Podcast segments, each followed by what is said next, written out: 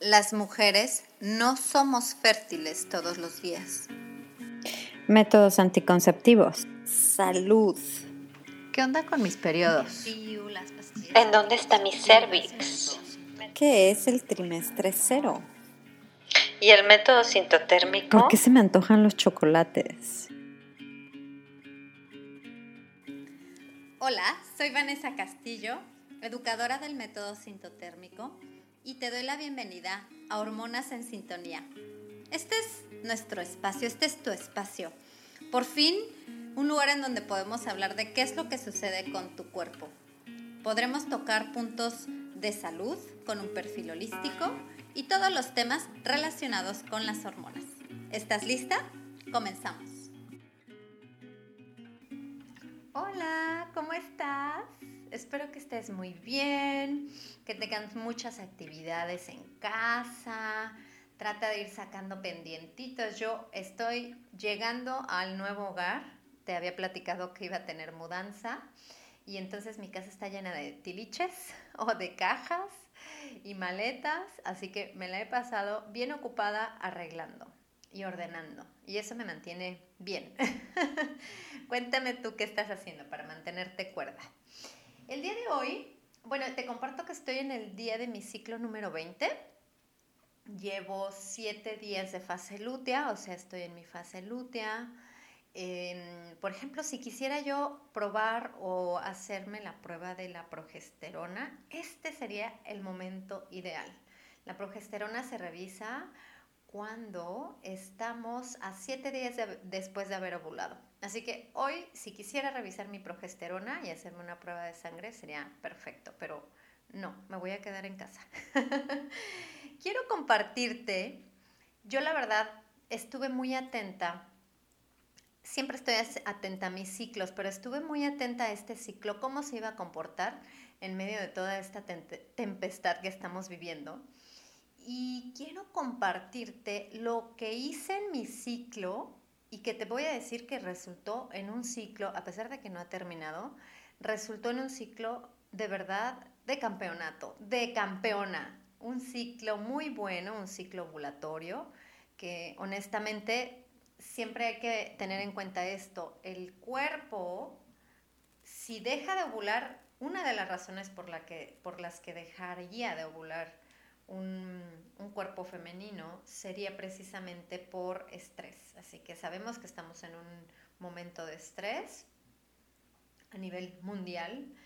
Y en realidad, en este caso, en este ciclo, mi cuerpo, a pesar de todo, me regaló mi óvulo. Entonces, bendito estrógeno, bendito óvulo que ya se desintegró y bendito fase lútea que viene acompañada de una hormona preciosa que es la progesterona. Y yo te voy a compartir, fíjate lo que te voy a compartir en este episodio. Te voy a compartir qué fue lo que yo hice. O sea, cómo Vanessa Castillo de Conciencia Fértil, tu host en Hormonas en Sintonía, logró un ciclo sano. No creas que estamos hablando de resultados inmediatos, no la verdad muchas de las cosas que te voy a compartir no es algo que empecé a hacer en este ciclo, sino que ya llevo varios ciclos practicándolo. Pero si quieres empezar en algún momento de tu vida con esto, creo que este sería un excelente momento. El momento en el que dices, quiero renacer, quiero resurgir y quiero tener ciclos sanos y quiero que esto se represente en todo lo que sucede en mis ciclos, en mi salud integral y en mi salud reproductiva. ¿Ok? Entonces, de esto se trata el episodio de hoy. Te quiero agradecer que estés aquí acompañándome. Si quieres tomarle una fotito a tu pantalla y compartirla en Instagram, me va a encantar saludarte, conocerte, saber qué haces mientras escuchas el podcast, etc. Entonces, ¿qué es lo que necesitas? Ya, ya te he contado en otras ocasiones en qué cómo funciona el ciclo menstrual. Sabemos que tiene diferentes fases pero ¿qué es lo que necesitamos para tener un ciclo sano? Pues que nuestras hormonas estén en sintonía, tengan armonía, que las hormonas puedan fluir de acuerdo a las eh, que son las instrucciones que, vienen del cerebro. Entonces, esto es el eje hipotalámico de, de la pituitaria, o sea, desde el hipotálamo y de la pituitaria que están en la base de nuestro cerebro, vienen todas estas instrucciones. ¿Cómo vamos a lograr un ciclo sano? Pues que todo lo demás siga estando en la mejor, mm, en el mejor balance, en, el mejor estado de salud para que todo pueda fluir bien. ¿Y qué es uno de los mayores obstáculos para que las cosas no fluyan bien? El estrés. Ahora, no quiero decirte que te, que te desconectes de este, planeta y no vivas con estrés en estos momentos. Es normal, tenemos incertidumbre, tenemos muchas cosas y cambios en, en nuestros hábitos, en nuestro estilo de vida, etc. Pero, y yo lo estoy viviendo, yo también vivo eso. Pero, ¿qué es lo que puedes hacer para ayudarle a todo lo demás. O sea, decir, ok, no puedo hacer nada por el estrés, voy, voy a estar con un nivel de estrés elevado, pero ¿qué puedo hacer quitando del escenario el estrés? Puedes hacer muchas cosas. Por ejemplo, tratar de dormir bien. En estos tiempos que estamos más en casita, vamos a ver más Netflix, vamos a estar más en casa, así como que, ay, ya se me fueron 17 capítulos de esta, de este, de esta serie que estoy viendo, este, episodios que ya ni te, ni te diste cuenta, pero son las 2 de la mañana. Esto va a tener un efecto en tu salud, directito. ¿Por qué? Porque las hormonas también rigen nuestro ritmo circadiano. Entonces, si, nuestra, eh, si no despertamos a una hora tempranito en la mañana cuando sale el sol y si no nos dormimos a una hora decente, vamos a tener represalias con las hormonas. Te quiero invitar a que en estos tiempos, si veas tele, disfrutes lo que tú quieras, de preferencia bajarle la intensidad de la luz azul, ponle modo nocturno a pantallas, al celular, a la computadora, y trata, en la medida de lo posible, trata de dormir temprano y despertarte temprano. Ese es el ritmo normal de la vida, ¿ok? Entonces, aquí hay algo que podrías ejercitar o practicar, que es un ejercicio que yo llevo dos semanas haciéndolo y es hacer la noche de velas. Entonces, un día a la semana en tu casa, con quien compartas el hogar, hagan el ejercicio de, en lugar de prender las, las luces artificiales, en lugar de estar todos pegados a la computadora, hagan una dinámica que incluya velas. Entonces, no hay celulares, no hay televisión, no hay luces encendidas, hay velas. Imagínate qué bonito regresar un poquito a este, a a, que nuestros ojos se acostumbren a esta visión normal, nocturna. En la noche no deberíamos de tener estas luces súper encendidas y súper fuertes. Deberíamos de ya darle el mensaje al cuerpo de que ya muy pronto, en un par de horas, nos vamos a dormir. Te va a ayudar a dormir. Yo tuve en la semana pasada una noche de insomnio, lo puedo confesar. Es normal, estoy entre mil cosas en la cabeza. Tuve dos horas de no poderme dormir. Así me levanté en la madrugada, no pude dormir. ¿Qué es lo primero que haces? Revisar el celular. Sí, confieso, revisé mi celular y eso evidentemente no es lo mejor. No te quiero decir que seamos perfectas, pero que logremos en la medida de lo posible esa perfección. Tratar realmente de que le ayudemos al cuerpo a lograr y pasar esta curva de estrés. Ayúdale, ayúdale. O sea, el cuerpecito está en un modo de eh, alerta, como si tuvieras un león atrás de ti. Entonces, ayúdale con descanso. Esa es la primera sugerencia. La segunda sugerencia es que comas bien. Y comer bien, híjole, ya no, no tendría yo que ser muy Ah, no quiero hacerlo tan detallado, porque este es un mini episodio. Quiero que, sea, que te lleves en pocas palabras y en muy pocos minutos el mensaje general. Y comer bien, pues ya sabemos todos y todas y todas qué es comer bien.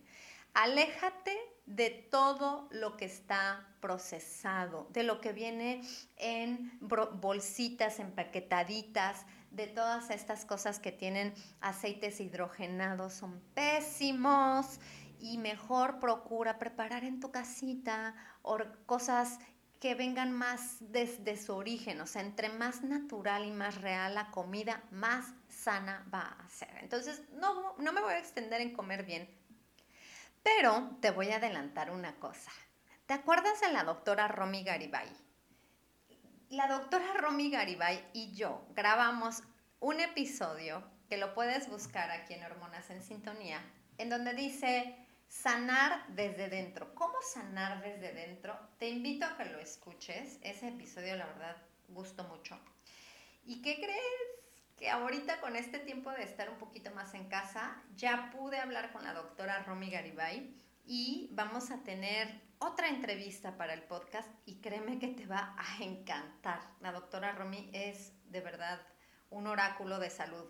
Em, si quieres escuchar los episodios de la doctora Romy, que grabamos pues ya hace bastante tiempo, es el episodio número 7 y número 8 de Hormonas en Sintonía. Entonces, corre por favor a escucharlos y, quédate atenta porque con la doctora Romy te voy a adelantar el tema. Vamos a hablar de las grasas. Las grasas, las temidas grasas. ¿Y por qué las grasas pueden ayudarte o no con tu ciclo menstrual? Entonces va a estar muy bueno el tema, el tema, perdón, y te invito a que estés atenta. Entonces, come bien, atenta al episodio de las grasas con, la doctora Romy Garibay. Y si te pudiera dar aquí de acuerdo a la doctora Lara Breeden del libro Cómo mejorar tu ciclo menstrual, te voy a decir qué es lo que ella recomienda como el, ¿cómo decirte? el mejor mineral que puedes consumir para tu salud. Y ese ya lo he repetido en otras ocasiones, pero no está de más que te lo diga en este mini episodio. El magnesio por favor, consume magnesio. Fíjate lo que dice la doctora Romy. Dice, ella prescribe magnesio para casi todas las pacientes y para casi todos los problemas del periodo. O sea, imagínate, ¿qué puede tener magnesio? Porque a lo mejor dices, híjole, no sé si voy a conseguir, cómo lo consigo. Ahorita te voy a decir qué es lo que recomienda la doctora, pero hay alimentos que contienen magnesio los frutos secos, las semillas y las verduras de hojas verdes. Así que a darle. ¿Y qué es lo que sucede? Que con este nivel de vida moderno, a pesar de que comamos estos productos con magnesio, no siempre son suficientes. Lo que dice la doctora es que el estrés hace que tu cuerpo deseche el magnesio, lo que, lo que supone una pérdida de un mineral súper importante, maravilloso y calmante. Aunque pudiera parecer ilógico que el cuerpo deseche magnesio mientras estamos en estrés, al desechar el magnesio, el cuerpo acelera el sistema nervioso y eso te ayuda a lidiar con cualquier situación de estrés que estés experimentando. O sea, entre más estrés, más magnesio necesitamos. Es importante que busques fuentes de magnesio y mm, en realidad el magnesio, ¿qué es lo que te va a hacer? Va a aliviar y a calmar el sistema nervioso y ayuda a conciliar el sueño. Si vas a consumir magnesio, yo recomiendo que sea en las noches. Un poquito ya en la tardecita, cuando estés a punto de prender tus velas, por ejemplo. Entonces, vas a tener un, un efecto antiinflamatorio. Por ejemplo, si sabes que nuestro útero es un músculo y que cuando tenemos menstruación ese músculo es un músculo que está inflamado naturalmente. Así que de lo mejor que puedes hacer para tener, por ejemplo, un sangrado con menos dolor es el magnesio. Te quiero eh, contar lo que la doctora recomienda. Fíjate, dice que el cloruro de magnesio puede causarte problemas de diarrea. Por, eso ella recomienda el magnesio en formato de quelato de magnesio, que es glicinato de magnesio, y recomienda 300 miligramos antes de las comidas o en este caso pues antes de la cena. ¿Ok? Entonces ahí está. Creo que nunca está de más repetir el tema del magnesio, que sí es un súper, súper, súper aliado del ciclo menstrual. Te compartí tres cositas por hacer y que yo traté de hacer en este ciclo que tuve muy bueno, un ciclo que mañana en Instagram lo voy a publicar. Entonces, dormir bien, alimentarte bien y consumir magnesio. Ok. Ahora te voy a decir tres cosas que yo evité en mi ciclo. La primera es el alcohol. El alcohol, de por sí yo ya llevo bastante tiempo que no consumo alcohol, salvo, salvo muy raras excepciones. Año nuevo brindé por ahí con una copita de alcohol, pero el alcohol yo lo evito. ¿Y por qué? Porque es inflamatorio, ¿ok? Porque además, imagínate, Vivimos en un mundo en el que el alcohol ya no, bueno, algunos sí, pero la mayoría no se consume solo. El alcohol o las bebidas embriagantes se consumen con bebidas azucaradas, con refresquitos. Ese negro refresco que yo, la verdad, aborrezco, es como mi archienemigo, porque afecta mucho la salud del mundo. Pero bueno, este, entonces estamos hablando de que el efecto inflamatorio viene, uno, del alcohol y dos, si estás mezclándolo con una bebida azucarada, como la mayoría de las veces, o un juguito o lo que sea, es doble la inflamación del alcohol y del azúcar. O sea, estamos hablando una bomba. Y te puedo contar que también en base al libro de cómo mejorar tu ciclo menstrual de la doctora Lara Briden, ella dice que el mito de que una pequeña cantidad de alcohol puede ser buena para la salud, ese mito llega a su fin cuando descubrimos que incluso unos tragos por semana pueden tener efectos negativos a largo plazo sobre la salud. Es que, a ver, ¿de dónde vienen esos estudios? ¿De dónde vienen esos mitos de hay una copita al día? Hay que pensarlo bien. ¿No crees que es la misma industria promoviendo sus propios pues bebidas? Entonces, otra de las cosas es que el consumo del alcohol a largo plazo encoge el cerebro e, y también el hipocampo, que es parte del cerebro que regula el eje de el hipotálamo, la pituitaria y las adrenales las glándulas eh, suprarrenales o adrenales. Entonces, el, alcohol afecta la reducción saludable de estrógeno y esto es importantísimo que tú tengas una buena metabolización, que metabolices el estrógeno. El estrógeno se tiene que metabolizar correctamente y si le, y si le pones alcohol a la fórmula, pues entonces estás afectando esto en tu eh, el, hígado básicamente, que es el que se encarga de desintoxicarnos. Em, quienes beben tienen un riesgo mayor de contraer cáncer de mama en comparación con quienes no beben y el, el, alcohol causa resistencia a la insulina, daña la bacteria intestinal, impide la absorción de nutrientes, afecta la desintoxicación, disminuye una molécula antiinflamatoria importante llamada glutatión. El glutatión es un poderoso antioxidante e inmunoregulador. Cada célula de tu cuerpo produce glutatión y cada una de ellas lo necesita. Su principal función es extinguir los radicales libres y eliminar toxinas. Elimina también citocinas inflamatorias. Entonces, una de las mejores formas, eh, maneras, sí, formas, de ayudar al glutatión es reducir el alcohol o evitarlo del todo. Entonces, el azúcar y el alcohol generan inflamación metabólica debido a sus efectos sobre la insulina y el glutatión. Así que, si quieres ayudarle a tu cuerpo en estos tiempos de crisis, de estrés, elimina el alcohol. Hazte un detox.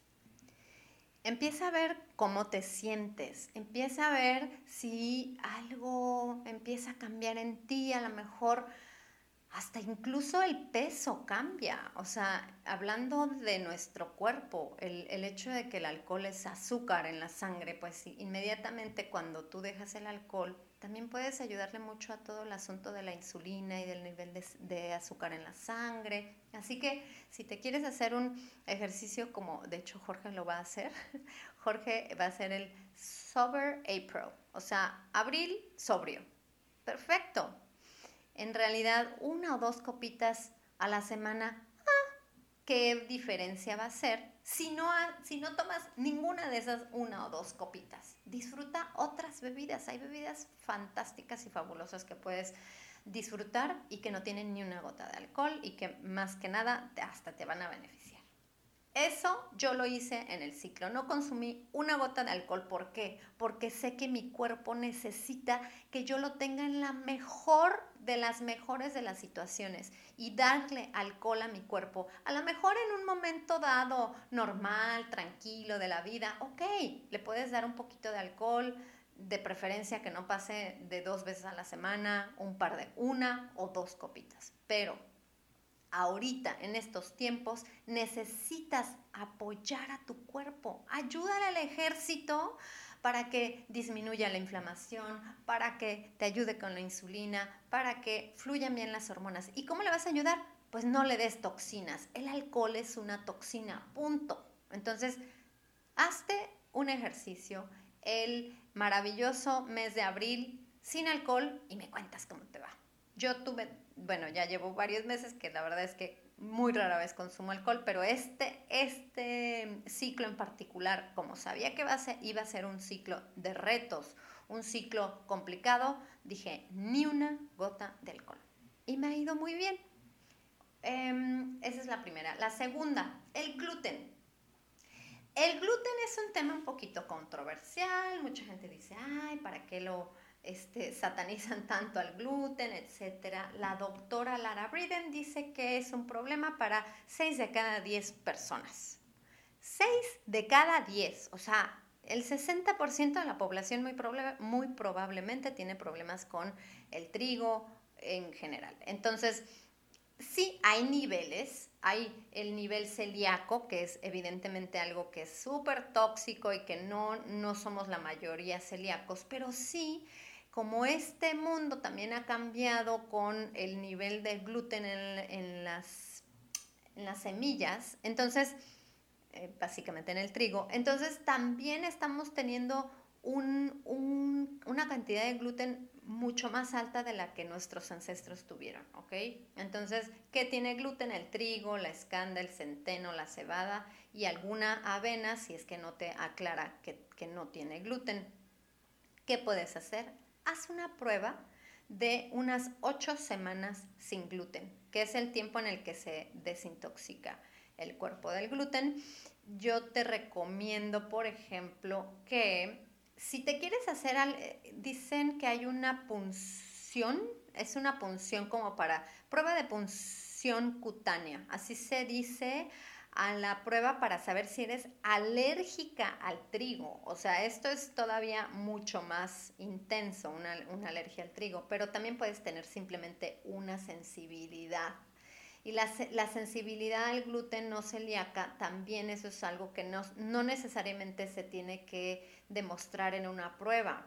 Eh, se llama SGNC y simplemente es que hay alguien que no es celíaco, que no tiene una, que no demuestra en su prueba la, eh, la sensibilidad al gluten, que no son celíacos, pero que sí tienen sensibilidad. Entonces, ¿cuáles son los síntomas de que tengas sensibilidad al gluten? Depresión, migrañas, lagunas mentales, dolor en articulaciones, entumecimiento de piernas o brazos, psoriasis, enfermedades autoinmunes. Por eso, yo también, mira, no me, yo no me he hecho ninguna prueba. eh, de, del gluten. La verdad no lo he hecho, pero desde que, por cierto, la doctora Romy me dio una, un, un estilo de vida, una dieta en donde se eliminó el gluten de mi vida, sí lo trato de evitar, no, no este ciclo, sino llevo, ¿cuántos meses? Yo creo que seis meses siendo súper estricta con el gluten. Y si me dices si lo consumo, híjole, lo consumo bien poquito.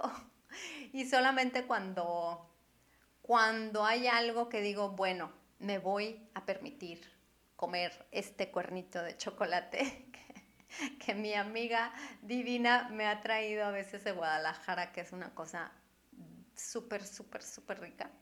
Me doy ese premiecito una vez cada seis meses. No pasa nada, pero, o sí pasa, ¿eh? Yo lo, yo lo demuestro inmediatamente en la piel.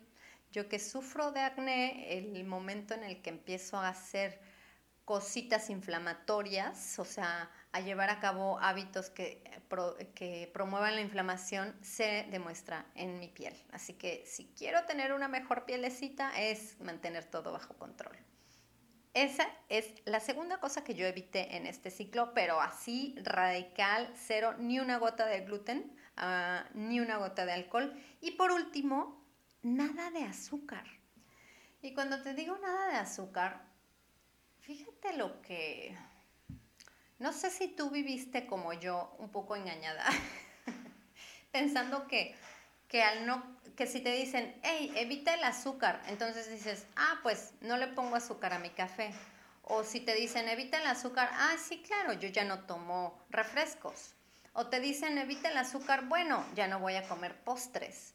Pero yo durante mucho tiempo viví engañada, o más bien desinformada, pensando que si no como azúcar en esas presentaciones, no había problema, por ejemplo, en comer fruta. Yo llegué a hacer experimentos en mi vida de, de ser crudivegana y comer nueve plátanos como a la hora del almuerzo y o media sandía a la hora del desayuno. Qué rica la sandía y qué rico el plátano.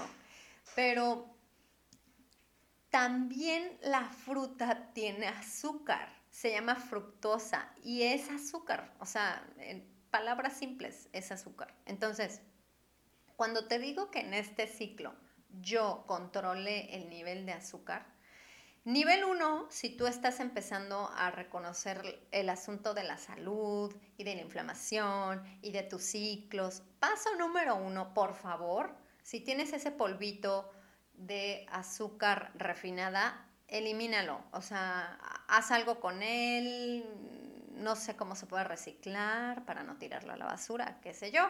Ponle por ahí en Google qué hacer con azúcar, cómo reciclar azúcar. Algo puede, no sé, una manualidad de caramelos, no sé, pero el azúcar en polvo ya no, ni en tu despensa, ni en nada. No consumas azúcar. Ese es el primer paso. Segundo paso, por favor, cuidado con todas las bebidas que venden en el supermercado. Cuando yo compro una bebida en el supermercado, ¿sabes cuál es? El agua mineral. Es la única bebida que compro. ¿Por qué? Porque si no, tienes que ser súper. Eh, prestar muchísima atención al detalle de saber cómo está o qué contiene la bebida que estás comprando. Porque a lo mejor dices, no, pero yo ya no consumo refresco, ya no consumo refresco, que yo sé que es el veneno número uno. Ok, pero estás tomando juguitos. El, he visto en el supermercado jugo verde, súper sano. Y lo volteas y tiene un montón de gramos de azúcar. Entonces hay que tener cuidado en todas esas bebidas. Si quieres llevar a cabo una bebida deliciosa, sin todos los riesgos del azúcar y de lo que te puede inflamar en, en cuestión de tu salud, por favor, revisa etiquetas y mejor haz una bebida en tu casa. ¿Y con qué? Con jengibre, con le puedes poner jamaica, la flor de jamaica que es deliciosa y no le pongas nada de azúcar y vas a ir acostumbrando a tu paladar. Y bueno, en general el azúcar es inflamatorio, haz de cuenta que como que le hace una, una capita de, de goma a tus células. O sea, las células se van a rodear de un tipo de goma y eso va a hacerte daño con tu sistema inmunológico. Estamos hablando de que el azúcar causa inflamación, volvemos al tema de la resistencia a la insulina. Híjole, y lo de la fruta es el tema que te quiero ya nada más, con esto voy a terminar mi mini episodio, es el hecho de que también la fruta tiene azúcar.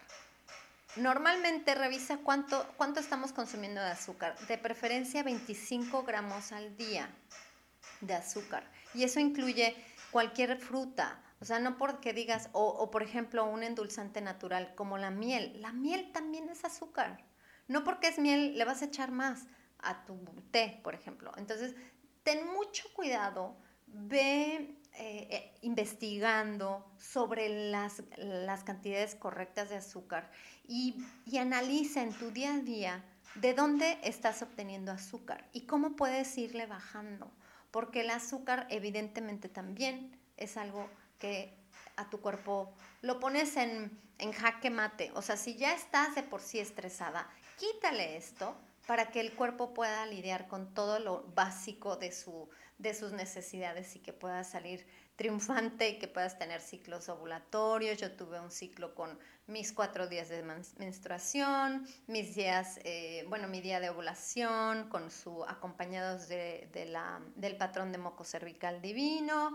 Tuve, te digo que llevo siete días de fase lútea. Eh, estoy esperando tener unos 14 buenos días de fase lútea con progesterona haciendo su, su, labor. Una de las labores de la progesterona es que nos ayude a lidiar con el estrés. Entonces me siento muy bien y quiero compartirte esto que yo llevé a cabo en este ciclo, pero te voy a decir, me ha costado trabajo. No es algo que también sucedió de la noche a la mañana. Si lo quieres hacer así como un reto, empieza tu nuevo ciclo menstrual con este tipo de desintoxicación, con este tipo de hábitos que te van a ayudar. Y si no, si dices, Vane, yo no puedo de un jalón dejar esto en, eh, alguna de las cosas que a lo mejor dices, híjole, es que soy como que el postre, yo sin el postre no puedo vivir. Si alguien me conoce, me está escuchando, sabe perfectamente que yo era de estas personas que yo siempre prefería quedarme con un huequito en el estómago porque siempre, siempre, siempre pedía postre. Si me iba a un restaurante, no me salía de ese restaurante sin probar algo del postre. ¿Es difícil vivir sin postre?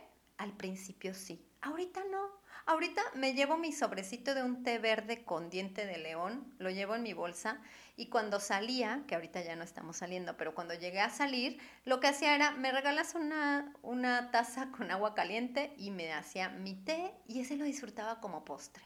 Te puedes hacer un tecito en tu casa a modo de postre, te puedes comer unas tres o cuatro almendritas o nuecesitas y saber que estás haciendo algo por ti, que eres libre de adicciones.